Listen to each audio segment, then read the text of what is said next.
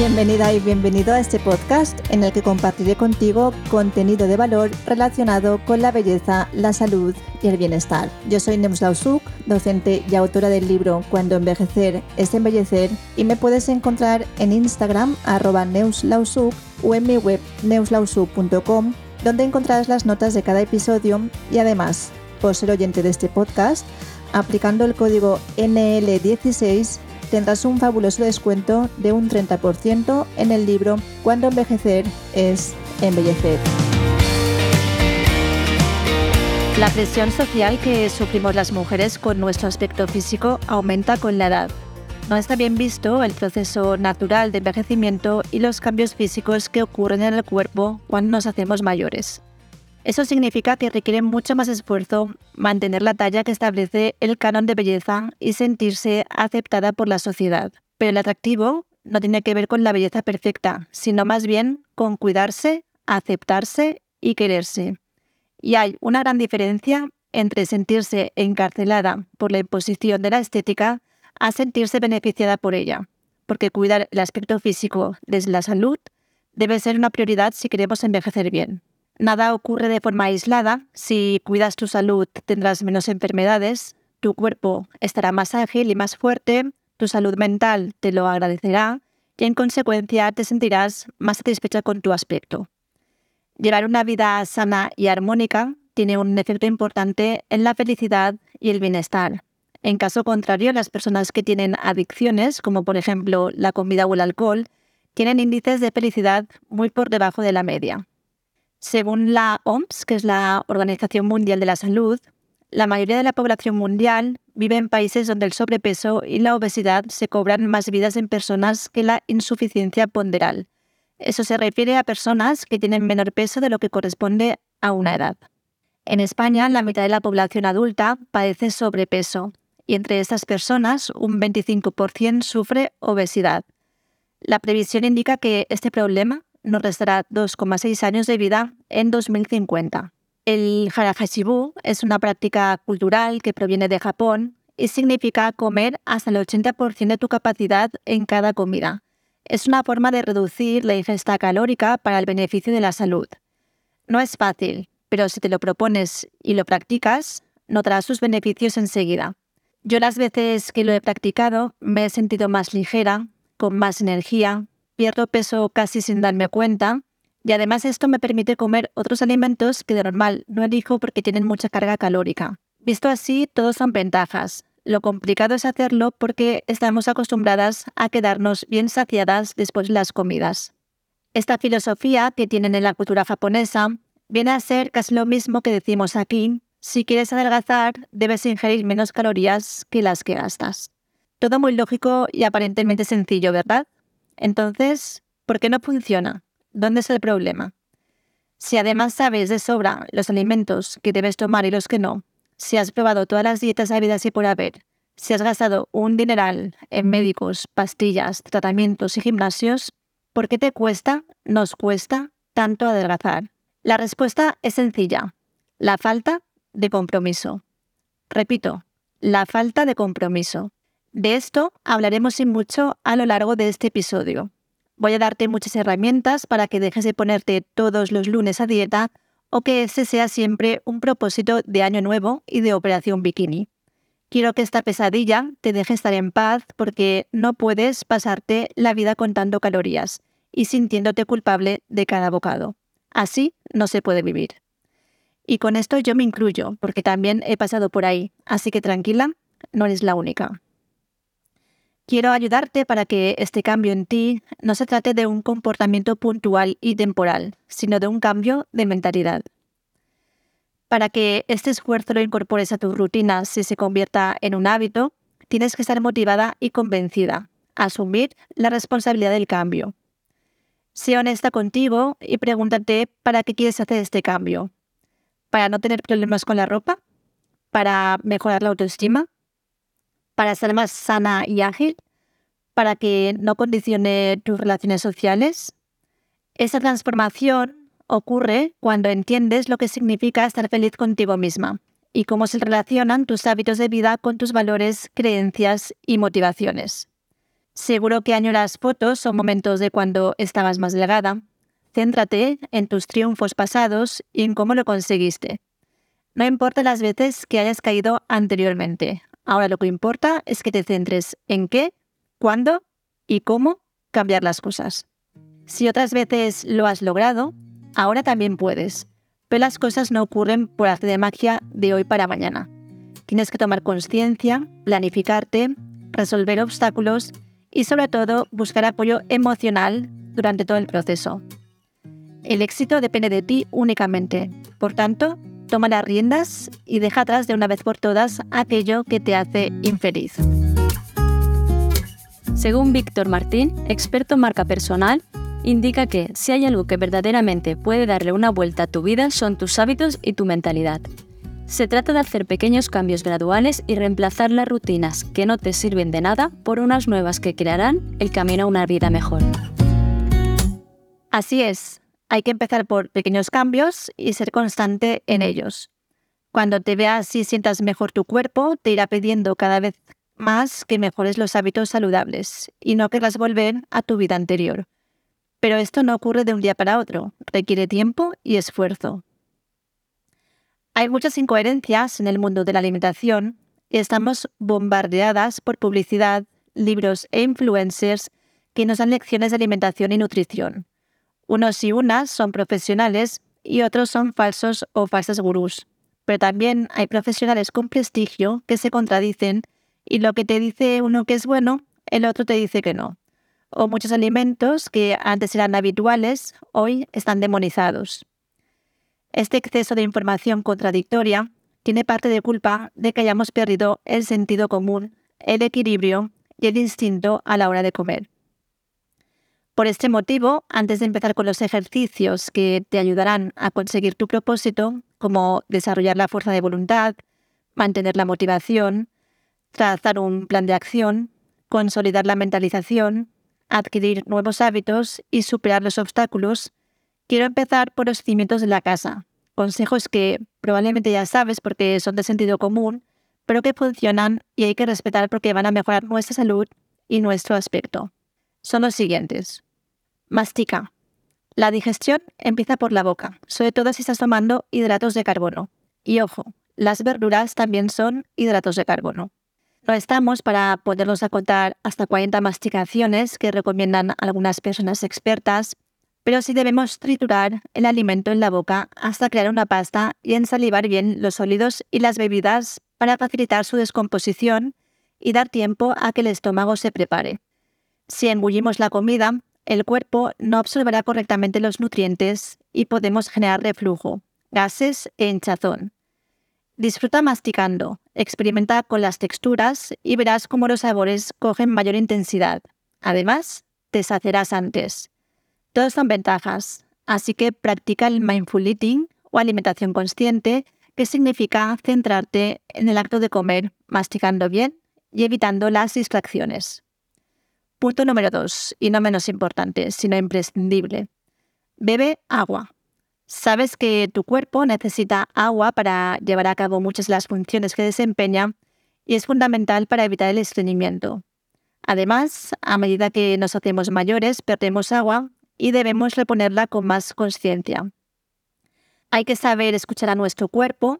A veces no identificamos las señales de deshidratación y por ello nos entran ganas de picoteo.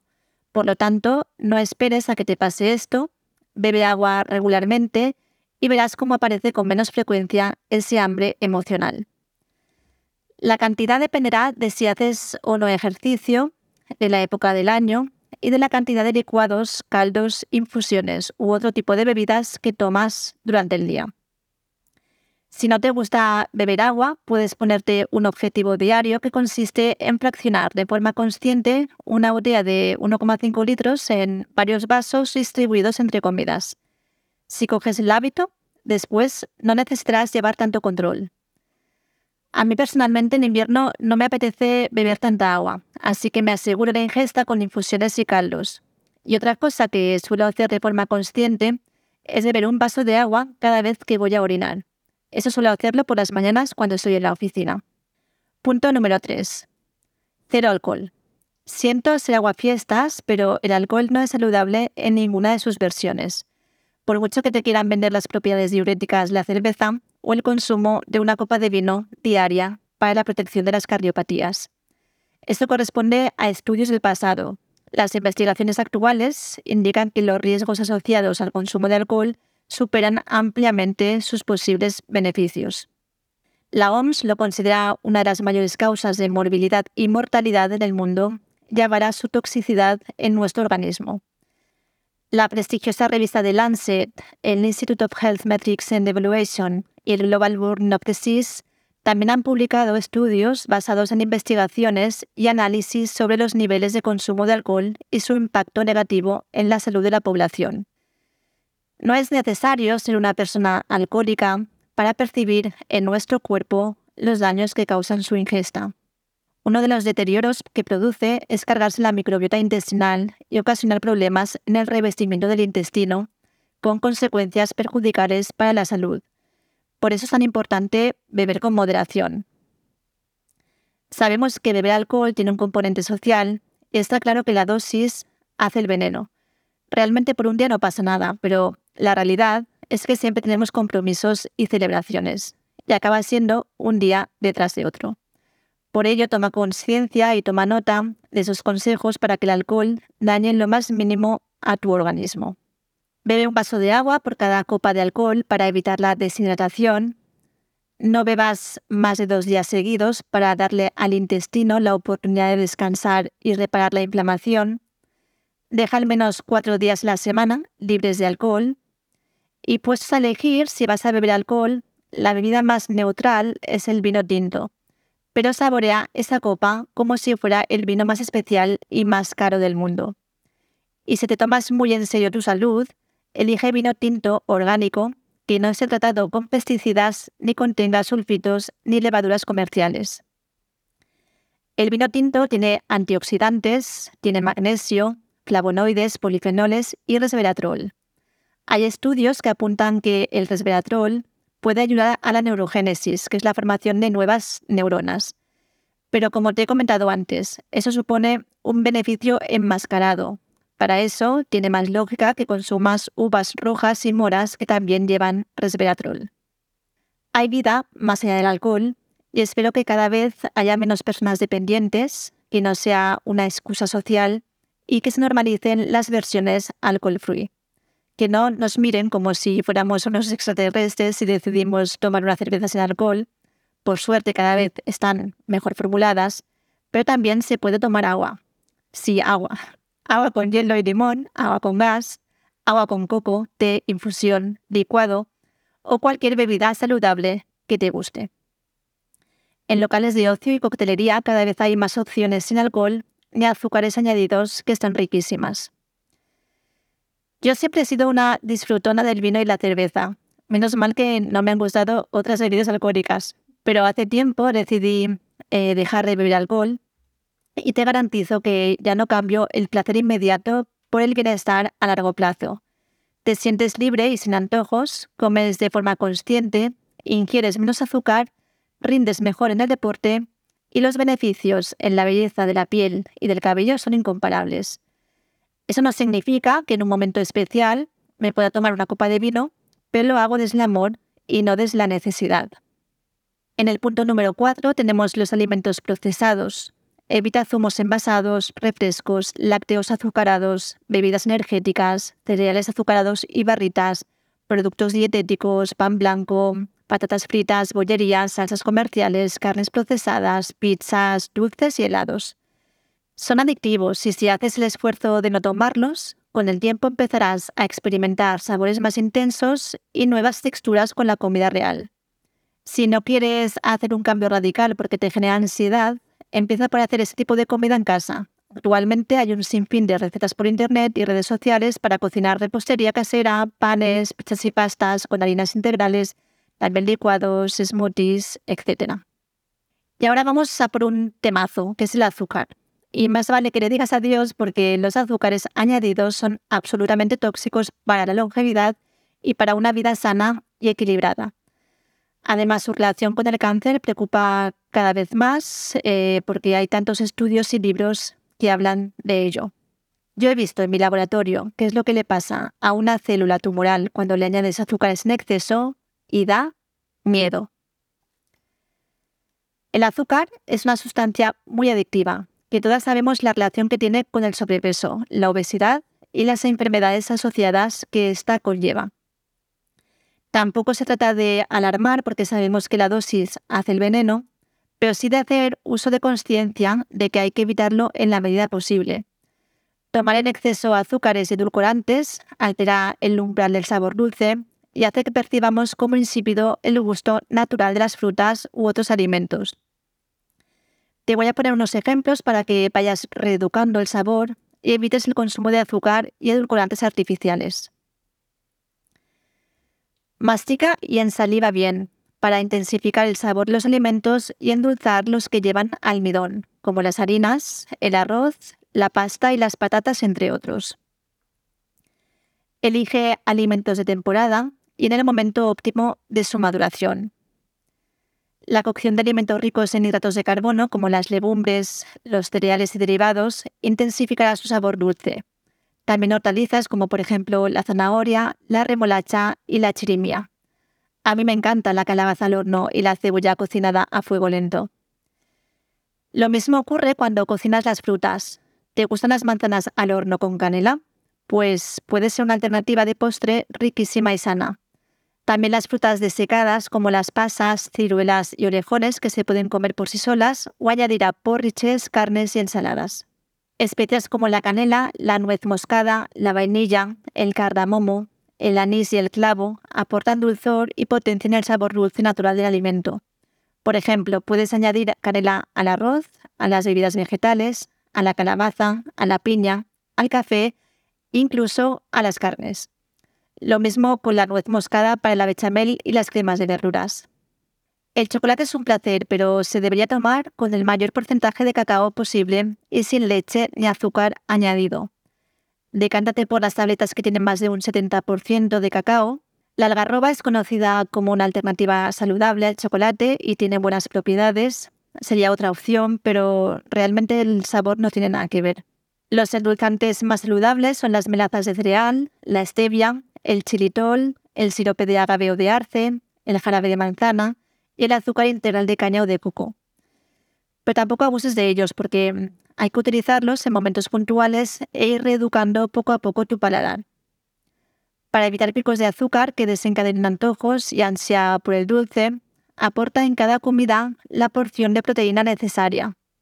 Y si te pasa esto, quizás necesites aumentar el consumo.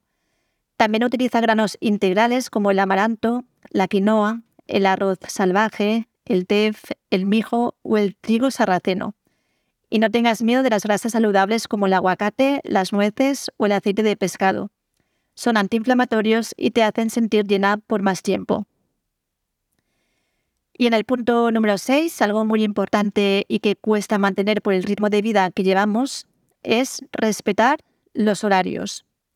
Según el bioquímico Carlos López Otín, la vida no es otra cosa que una conversación entre relojes. ¿Y qué significa esto? Pues que tenemos un ejército de relojes que ocupan cada rincón de nuestro cuerpo y todos deben estar en equilibrio. Regulan funciones como los niveles de hormonas, el sueño, el metabolismo y la temperatura corporal. Para que te hagas una idea, se contabiliza hasta el número de veces que debe dividirse una célula y de este modo evitar que se convierta en cancerígena. El reloj biológico, cuyo descubrimiento ha sido galardonado con el Premio Nobel de Medicina en 2017 por los estadounidenses Jeffrey Hall, Michael Rosebes y Michael Young, indica cómo las plantas, los animales y los humanos adaptan su ritmo biológico de manera que esté sincronizado con las revoluciones de la Tierra. Si no respetamos los ciclos diurnos y nocturnos para activarnos y descansar o dormir, y llevamos un horario de comidas estructurado con alteraciones nutricionales, eso supondrá un desajuste crónico entre nuestro estilo de vida y el ritmo dictado por nuestro reloj interno. Y este desequilibrio, tarde o pronto, nos conducirá a aumentar el riesgo de enfermar. Tenemos que ser disciplinadas en respetar los horarios, sobre todo los que corresponden al descanso y a la ingesta de alimentos. Tener hambre a la hora de comer es importante para el correcto funcionamiento de la digestión, la absorción y la eliminación de los alimentos. Piensa que los animales, los niños y las niñas siguen sus instintos y no se sobrealimentan. Toma conciencia de tus necesidades y sensaciones. Picotear a todas horas sin hacer ejercicio físico hará que el cuerpo no utilice sus reservas energéticas, quedando grasa estancada que a la larga puede crear sustancias inflamatorias y tóxicas. Cada vez hay más estudios que muestran una relación directa entre la nutrición, el estado de ánimo y la salud mental. De esto hace referencia la nutricionista Elizabeth Sommer en su libro Eat Your Way to Happiness, afirmando que lo que comemos tiene un profundo y holístico impacto en nuestras emociones. Entre otras cosas porque la vía que tiene el cerebro para construir sus piezas es a través de la comida. También la neurocientífica Cedrin Zureb asocia el efecto de la dieta en la salud mental y el humor. Indica que una dieta alta en grasas agravará los síntomas de la depresión. Asimismo, la psiquiatra María Rojas indica que hay depresiones que se mitigan o desaparecen cuando cambias la alimentación, y también hace referencia a la importancia de tener el intestino saludable para que las hormonas que regulan el estado de ánimo, como la serotonina, lleguen en las dosis correctas al cerebro. Personalmente nunca he dudado de la importancia que tiene la alimentación en mi cuerpo, no solo a nivel físico, sino también a nivel emocional. Todas sabemos que hay alimentos que nos producen un placer instantáneo, pero después no nos producen bienestar, y aún así caemos en la tentación de consumirlos. Te animo a que apliques en tu día a día esos pequeños hábitos. Si los llevas a cabo y mantienes con tan solo dos semanas, verás que estás menos hinchada e inflamada con más energía, más optimista, con mejor humor y con una piel más limpia, hidratada y luminosa. Espero que de los consejos anteriores, que para mí son hábitos básicos y de sentido común, y que estoy segura que tú también los conoces, pero que muchas veces no aplicas, si hay alguna frase o palabra que al escucharla te haya hecho ese clic, bien porque no conocías o porque te haya motivado para empezar a hacer las cosas bien y volver a tu centro, con eso ya me doy por vencida. Si necesitas adelgazar por salud, empieza a cuidarte ya, pero no esperes a perder peso para prestarle más atención a tu imagen ni para disfrutar la vida que quieres vivir. Reconoce la belleza que hay en ti y mímate. Dedica tiempo a tu cabello, tus uñas, escoge la ropa con la que te sientas más atractiva. Potencia las partes de tu cuerpo que más te gustan y sal a la calle con seguridad y con ganas de comerte el mundo. Así es, chicas. No nos infravaloremos. Tenemos muchas oportunidades que disfrutar hoy, mañana y siempre. En esta segunda parte del episodio del podcast nos vamos a centrar en los ejercicios que te ayudarán a conseguir tu propósito. Son conocimientos basados en mi experiencia y consejos que aprendí también de dos libros que te aconsejo. Uno es Coaching Nutricional, Haz que tu dieta funcione, es de Yolanda Fleta y Jaime Jiménez, que te dan claves para conseguir cambiar tu conducta y mantenerla en el tiempo. Y otro libro es el Desata tu éxito de Víctor Martín, que te dará técnicas para gestionar tu tiempo y cambiar tu mentalidad para poner el foco en tu objetivo. Todo esto y mucho más también lo tienes en mi libro Cuando envejeces embellecer, que ya sabes que por ser escuchante de este podcast tienes un descuento de un 30% aplicando el código NL16 en mi web neuslausu.com. El compromiso que adquieras contigo misma es el tema profundo que hay detrás del sobrepeso. Ahí es la clave. Y para ello debes desarrollar la fuerza de voluntad. Pero esta fuerza de voluntad debe trabajarse desde el amor, desde lo hago porque me quiero, lo hago porque me respeto, lo hago porque me cuido y lo hago porque me valoro. No relaciones la fuerza de voluntad con el castigo ni el machaque. La fuerza de voluntad se educa. Se trata desde el aprendizaje gradual y progresivo a través de la repetición de acciones. Es independiente si la actividad que vamos a realizar nos gusta o no. Obviamente si nos gusta requerirá doble esfuerzo, pero a veces no queda otra. Se hace y punto. Una vez te comprometes, tienes que hacerlo. Pero como he dicho antes, hay que hacerlo desde el amor porque sabes que es bueno para ti. Para fortalecer nuestra fuerza de voluntad, tenemos que saber cuáles son los pilares fundamentales que nos ayudarán a conseguir ese propósito que tanto nos cuesta. Primero, debemos poner de nuestra parte para que esa voluntad parta de un deseo, algo que elegimos si queremos. En este caso, deseamos perder peso porque nos va a encaminar a una vida mejor y la motivación es un requisito indispensable. También está vinculada con tu autoestima. Tienes que sentir y creer que eres capaz de hacer lo que te propongas. Tu tolerancia a la frustración, es decir, en caso de debilidad, no pensar que todo el esfuerzo que has realizado lo has tirado a la basura. Y de tus creencias sobre el éxito y el fracaso. Además, las claves que van a mejorar la fuerza de voluntad son Céntrate en uno o dos propósitos como mucho. Por ejemplo, alimentación sana y consciente, acompañada de movimiento o ejercicio cada día. Si te pones muchas metas al día, como por ejemplo, pues quiero cada día andar una hora, eh, quiero otra hora para el gym, hacer una dieta de adelgazamiento, levantarme 30 minutos antes para meditar y hacer yoga, beberme una botella de agua cada día, etc. Todo esto estaría genial si fuera real, pero si no lo tienes como un hábito, el compromiso te durará muy poquito tiempo. Quizás en tu caso puede ser insostenible porque puedes que tengas otros compromisos que te quiten tiempo y eso te llevará a la frustración y a dejarlo todo a la vez. Entonces, es mejor que empieces planificando a corto plazo con retos pequeños y alcanzables. Las metas alcanzables te van a ir reforzando en el proceso y lograrán que tu motivación y confianza vayan aumentando cada vez más. Para planificar tienes que llevar un registro de tus acciones, por ejemplo, qué vas a comer al día siguiente y en qué horarios. Y claro, para eso tienes que planificar la compra y saber cuándo vas a cocinar. No dejas nada a la improvisación. Evita las distracciones. Es muy importante focalizarte en el objetivo y el compromiso que tienes. Incentívate con las recompensas, pero recompensas saludables, que además no tienen por qué ser comida. Puede ser comprarte esa blusa que tanto te gusta o regalarte una sesión de spa. Evita el perfeccionismo. No olvides que eres humana y puedes ser flexible dentro de un orden.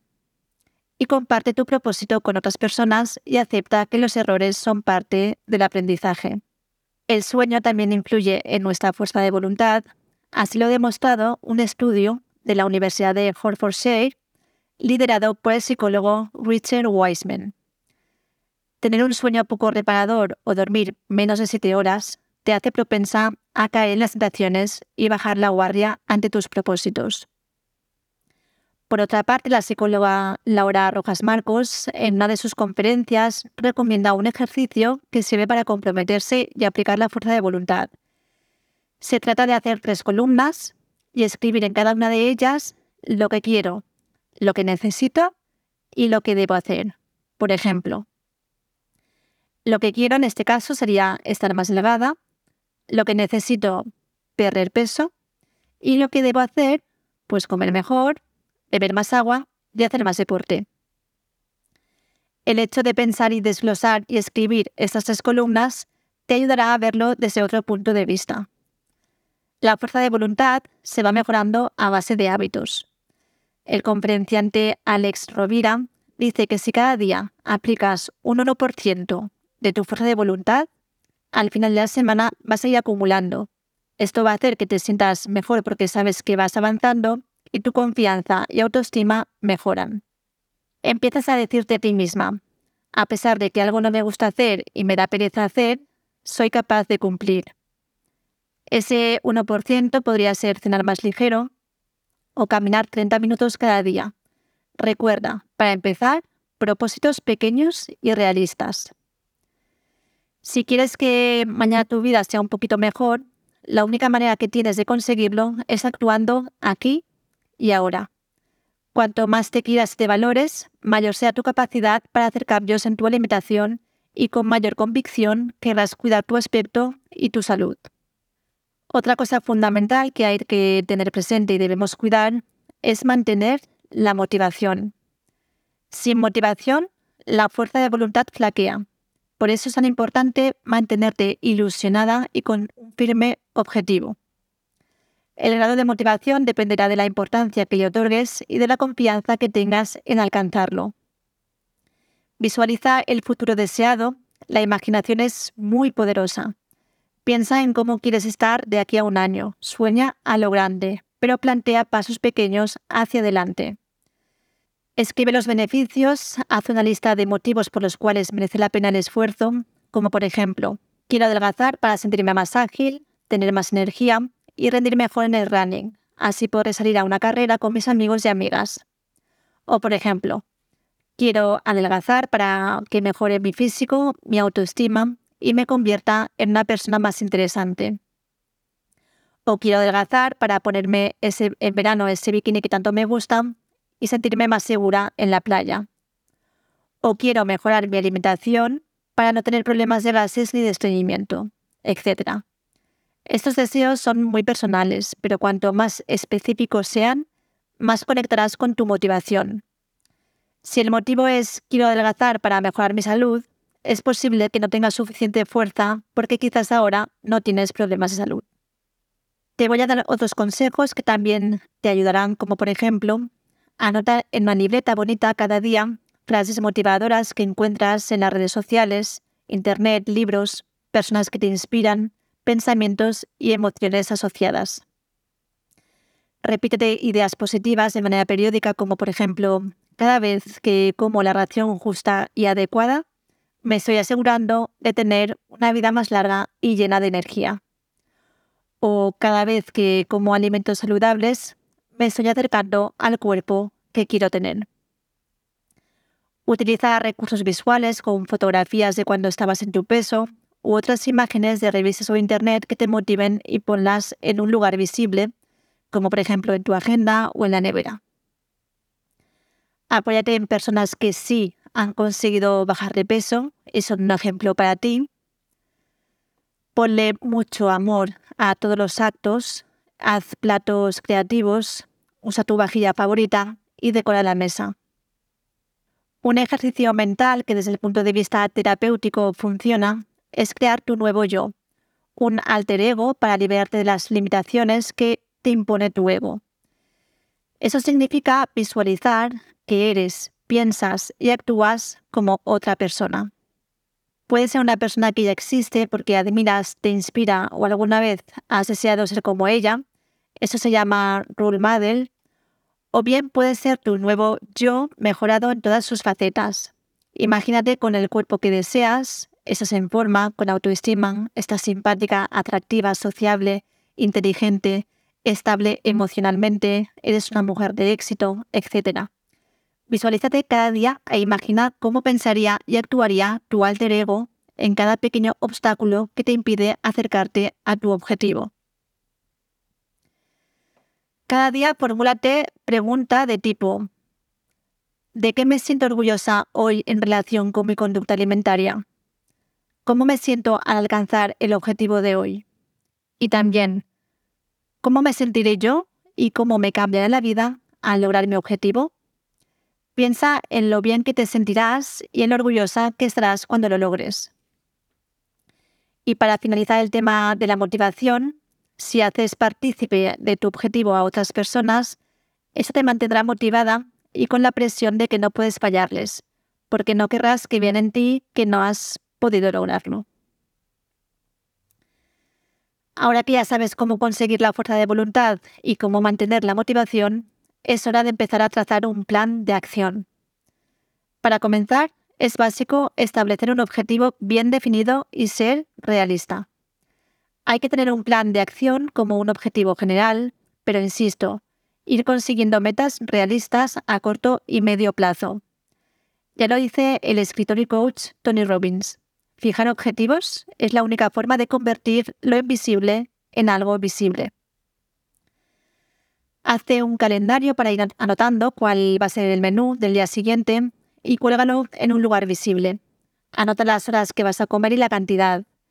Tienes que ser inventiva y creativa para no comer siempre lo mismo. No improvises.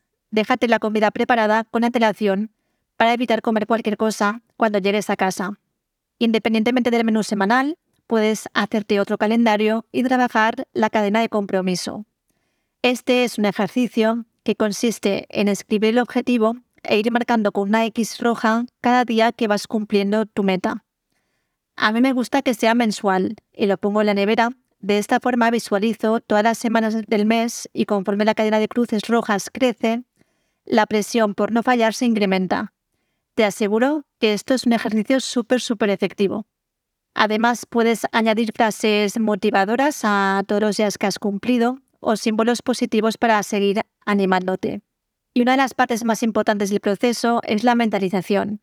Debes poner mucha conciencia previa al objetivo que quieres cumplir. Solemos decirnos, debería perder peso, pero ¿cuánto tiempo hace que deseas que ocurra eso? Cambia los debo por los quiero, ya que el deberían te desanima y te aleja de lo que de verdad te interesa. Un quiero perder peso es más rotundo y convincente. Cambia también los por qué por los para qué. El por qué mira al pasado y el para qué mira al futuro. Te pongo dos ejemplos. Quiero adelgazar para sentirme a gusto con mi cuerpo. O quiero cuidar mi alimentación para mantenerme sana física y mentalmente. El último para qué en todas las acciones de tu vida debe estar enfocado en el para ser más feliz. Hazte preguntas de tipo, ¿para qué quiero lograr este objetivo? ¿Y por qué es importante para mí? Pregúntate qué persona quieres ser, en qué o quién te convierte el hecho de llevar a cabo el esfuerzo que supone el cambio. Reflexiona. Si quieres resultados, necesitas conocimientos y tienes que actuar. Vas a tener que cambiar comportamientos, el entorno y también la manera de pensar y de sentir hacia la comida. Confía en ti y actúa en consecuencia, con el convencimiento de que vas a ser capaz de hacer lo que te propones, de que esta vez sí lo vas a conseguir y de que vas a dejar atrás esos kilos que te alejan de la persona que quieres ser. Come conscientemente, sin prisas, mastica mucho, usa la atención plena y la capacidad de elección. La señal de saciedad tarda 20 minutos en llegar al cerebro. Reflexiona y hazte muy consciente de las consecuencias negativas que puede tener en tu conducta alimentaria a largo plazo. Los problemas de salud pueden ser muy serios y es posible que no haya vuelta atrás. Este proceso de cambio debes tomarlo con serenidad y calma porque los resultados, como ya sabes, no suceden de hoy para mañana. Adquiere nuevos hábitos. Los hábitos se crean por repetición. Cada vez que hacemos esa acción en la que nos hemos comprometido, hacemos que nuestro cerebro cree una conexión neuronal específica y cuando más repetimos esa conducta, más fuerte es esta conexión. Un estudio británico llevado a cabo por la University College de Londres, publicado en la revista European Journal of Social Psychology, explica que se necesitan mínimo 66 días para consolidar un hábito y dejar de depender de nuestra fuerza de voluntad para llevarlo a cabo. Con solo 21 días, como se pensaba hasta ahora, no es suficiente y es fácil abandonar.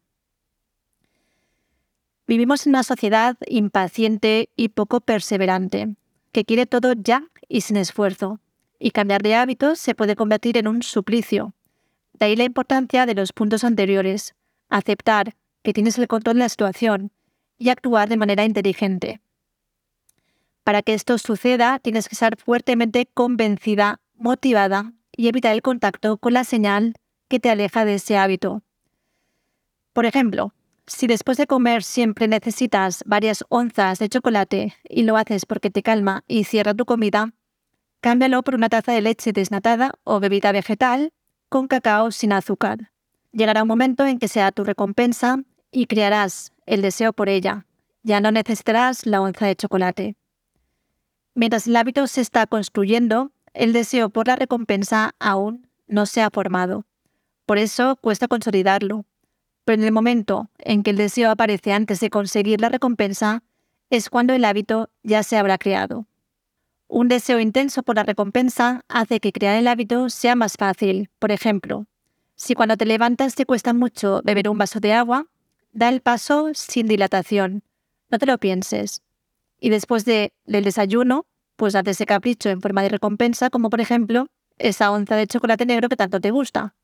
Pero solo una. Hay que ser coherentes. El método del profesor de psicología Brian Jeffrey Fogg nos dice que hagamos las cosas de la forma más fácil posible, con poca presión y poco esfuerzo, para que experimentemos la sensación placentera del éxito desde el primer momento.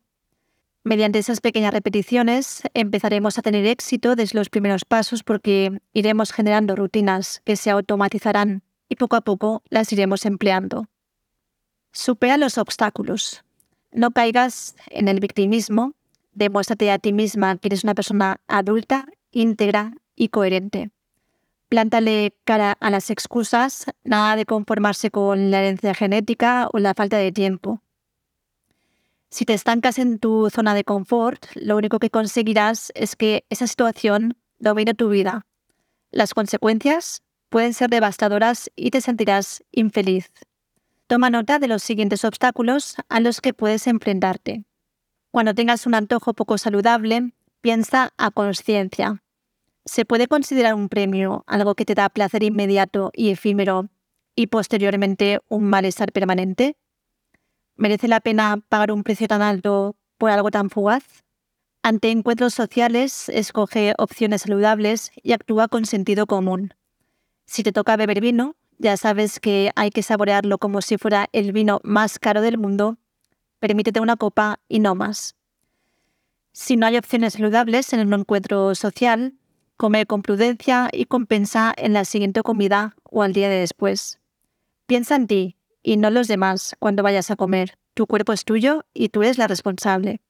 Si te juzgan, explicas claramente que tu salud y tu bienestar son innegociables. Olvídate de las dietas agresivas y aburridas que prometen resultados rápidos. No las vas a poder mantener en el tiempo, son deficitarias, peligrosas para la salud y contraproducentes. Mucho cuidado con los por un día no pasa nada, o es una ocasión especial, o no es justo que los demás coman y yo no.